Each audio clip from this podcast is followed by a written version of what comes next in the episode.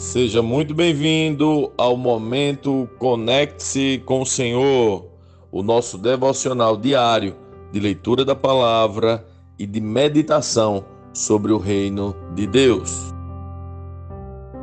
Se segura aí porque chegamos em Hebreus 12, vamos lá? Portanto, uma vez que estamos rodeados de tão grande multidão de testemunhas, livremos-nos de todo o peso que nos torna vagarosos e do pecado que nos atrapalha.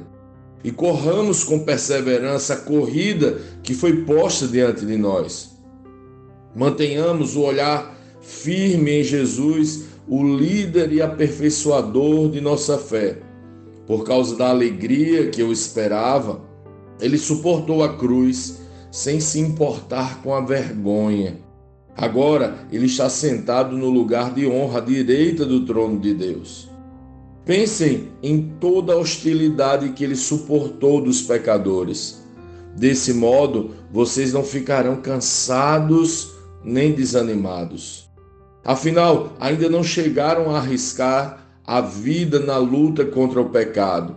Acaso vocês se esqueceram das palavras de ânimo que Deus lhes dirigiu como filhos dele? Ele disse: Meu filho, não despreze a disciplina do Senhor, não desanime quando ele o corrigir, pois o Senhor disciplina quem ele ama e castiga todo aquele que aceita como filho. Enquanto suportam essa disciplina de Deus, lembrem-se de que ele os trata como filhos. Quem já ouviu falar de um filho que nunca foi disciplinado pelo pai? Se Deus não os disciplina como faz como todos os seus filhos, significa que vocês não são filhos de verdade, mas ilegítimos, uma vez que respeitávamos nossos pais terrenos que nos disciplinavam, não devemos nos submeter ainda mais à disciplina do Pai de nosso espírito e assim obter vida? Pois nossos pais nos disciplinaram por alguns anos, como julgaram melhor mas a disciplina de Deus é sempre para o nosso bem, a fim de que participemos de sua santidade. Nenhuma disciplina é agradável no momento em que é aplicada, ao contrário, é dolorosa. Mais tarde, porém, produz uma colheita de vida justa e de paz para os que assim são corrigidos. Portanto, revigorem suas mãos cansadas e seus joelhos enfraquecidos. Façam caminhos retos para seus pés, a fim de que os mancos não caiam, mas sejam fortalecidos. Esforcem-se para viver uma vida de paz com todos e procurem ter uma vida santa, sem a qual ninguém verá o Senhor. Cuidem uns dos outros, para que nenhum de vocês deixe de experimentar a graça de Deus. Fiquem atentos para que não brote nenhuma raiz venenosa de amargura que cause perturbação, contaminando muitos. Vigiem para que ninguém seja imoral ou profano como Esaú, que trocou seus direitos como filho mais velho por uma simples refeição. Como vocês sabem, mais tarde, quando ele quis a bênção do pai, foi rejeitado. Era tarde para que houvesse arrependimento, embora ele tivesse implorado com lágrimas. Vocês não chegaram a um monte que se pode tocar, a um lugar de fogo ardente, escuridão, trevas e vendaval. Ao toque da trombeta e a voz tão terrível que aqueles que a ouviram suplicaram que nada mais lhe fosse dito, pois não podiam suportar a ordem que recebiam. Se até mesmo o animal tocar no monte, deve ser apedrejado. O próprio Moisés ficou tão assustado com o que viu a ponto de dizer: Fiquei apavorado e tremendo de medo. Vocês, porém, chegaram ao Monte Sião, à cidade do Deus vivo, a Jerusalém celestial, aos incontáveis milhares de anjos em alegre reunião, à congregação dos filhos mais velhos, cujos nomes estão escritos no céu, e a Deus, que é juiz de todos aos espíritos dos justos no céu, agora aperfeiçoados, a Jesus, o mediador da nova aliança, e ao sangue aspergido, que fala de coisas melhores do que falava o sangue de Abel. Tenham cuidado para não se recusarem a ouvir aquele que fala, porque se aqueles que se recusam a ouvir o mensageiro terreno não escaparam, certamente não escaparemos se rejeitarmos aquele que nos fala do céu. Quando Deus falou naquela ocasião, sua voz fez a terra tremer, mas agora ele promete: mais uma vez farei a terra tremer, não só a terra, mas também os céus. Isso significa que toda a criação será abalada e removida de modo que permaneçam apenas as coisas inabaláveis. Uma vez que recebemos um reino inabalável, sejamos gratos e agradeçamos a Deus, adorando-o com reverência e santo temor, porque nosso Deus é um fogo consumidor.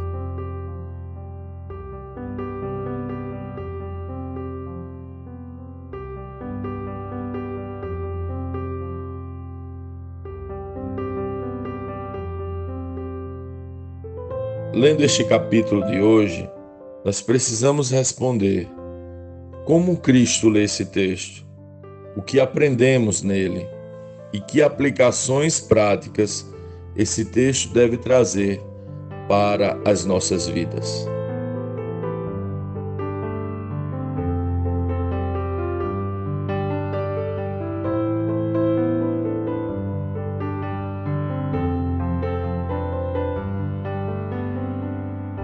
Uau! Depois de sermos ministrados sobre os heróis da fé, o escritor aos Hebreus chama cada um deles que dormiram no Senhor de grande multidão de testemunhas que nos rodeiam. Na verdade, ele está dizendo que, da mesma forma que eles estavam inseridos e foram alcançados por tão grande propósito de viver e ministrar o reino, assim também somos nós. Agora é a nossa vez de cumprir a carreira que eles trouxeram até nós. Agora é a nossa vez de correr a corrida do Evangelho. Como você tem trilhado essa corrida? Esta é a grande jornada de nossas vidas. Não é sobre o quanto dinheiro acumulamos, quantos diplomas conquistamos, ou nem mesmo qual cargo que ocupamos, mas sobre trilhar a jornada do Evangelho. Ontem mesmo compartilhei com os irmãos da comunidade sobre a nossa responsabilidade. Por estes dias, aqui na leitura de Hebreus, comecei a pensar em meus momentos com o Senhor, como será encontrar os heróis da fé em como será encontrar com essa grande multidão de testemunhas.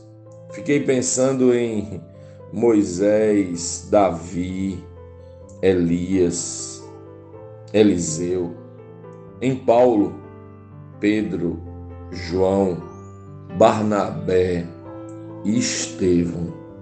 Fiquei pensando no encontro com eles Penso que eles vão chegar até nós e vão perguntar como foi cumprir a carreira em nossos tempos, como foi ter todos os recursos que temos, como foi ter todas as ferramentas que possuímos para anunciar o reino.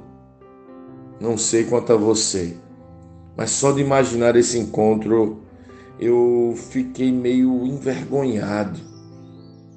Meio que já comecei a ensaiar aquelas desculpas verdadeiras para justificar a minha pequenez nessa jornada. Comecei a ensaiar algo assim. O coração do povo era duro demais. Sim, eles sabiam ler, mas não liam.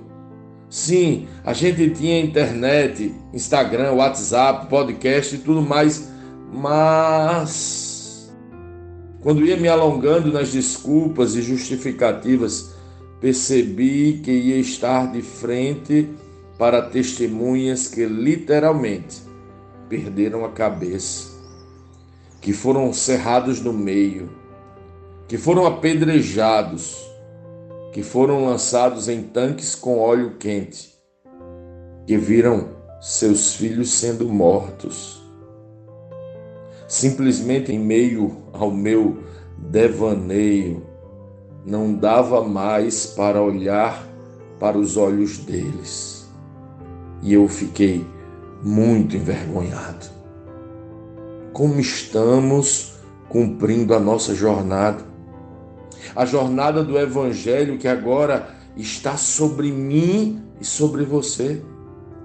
Este texto diz para que livremos-nos de todo o peso que nos torna vagarosos, vagarosos na corrida e de todo o pecado que nos atrapalha, nos atrapalha a permanecer de pé e corramos com perseverança a corrida que foi posta diante de nós. Sim, precisamos estar focados nesta corrida. Alguns se cansam, se desgastam, paralisam, mas o escritor os Hebreus vai dizer que para nos animarmos é necessário olhar para o nosso campeão, para o nosso valente, aquele que suportou a cruz e não se importou com a vergonha. Absorveu a hostilidade dos pecados e a perseveridade dos cruéis. Ele era gentil e não demonstrou nenhuma ira ao enfrentar a dor. Ele é o nosso Jesus, o líder e aperfeiçoador de nossa fé o escritor aos Hebreus vai dizer que se olharmos para ele, para a forma que lidou com a dor, não vamos ficar cansados. Não vamos ficar desanimados, porque o exemplo dele nos motivará a continuar percorrendo a carreira da fé, mesmo quando formos humilhados, feridos, abandonados, esquecidos, envergonhados. Quem olha para Jesus não para no meio do caminho. Revigore suas forças hoje, heróis desta geração. A corrida ainda está diante de nós. Ainda precisamos percorrer a exemplo dos heróis da fé e do próprio Jesus, ainda precisamos percorrer e anunciar o evangelho genuíno, a próxima estação, até chegar à próxima mudança de bastão, você entende? estamos sobre os ombros de uma grande multidão de testemunhas e do próprio Jesus, que é o nosso líder e aperfeiçoador. Quem tem consciência desta corrida. Procura viver em paz com todos, cuidam uns dos outros como mensageiros da graça. Aceitam a disciplina e a correção do Senhor, não permitem que raízes de amargura vivam em seu coração, se afastam da imoralidade e da profanação. Valorizam aqueles que falam da eternidade e sabem que tudo será abalado para que permaneça aquilo que é inabalável. Vamos, corredores do Evangelho, é hora de correr a corrida. Portanto, revigorem suas mãos cansadas e seus joelhos enfraquecidos.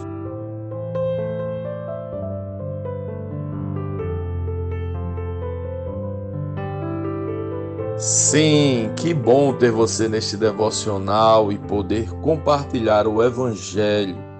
Mas, como sempre dizemos, o texto de hoje, o texto de cada dia, tem muito mais para oferecer, muito mesmo. Nosso objetivo aqui é te influenciar a parar um pouco e ler o texto bíblico, pois acreditamos que cinco minutos de vida na palavra podem transformar completamente uma vida. Que Deus te abençoe leia, medite, comente, pergunte e adore o Senhor no seu lugar secreto. Conecte-se com o Senhor.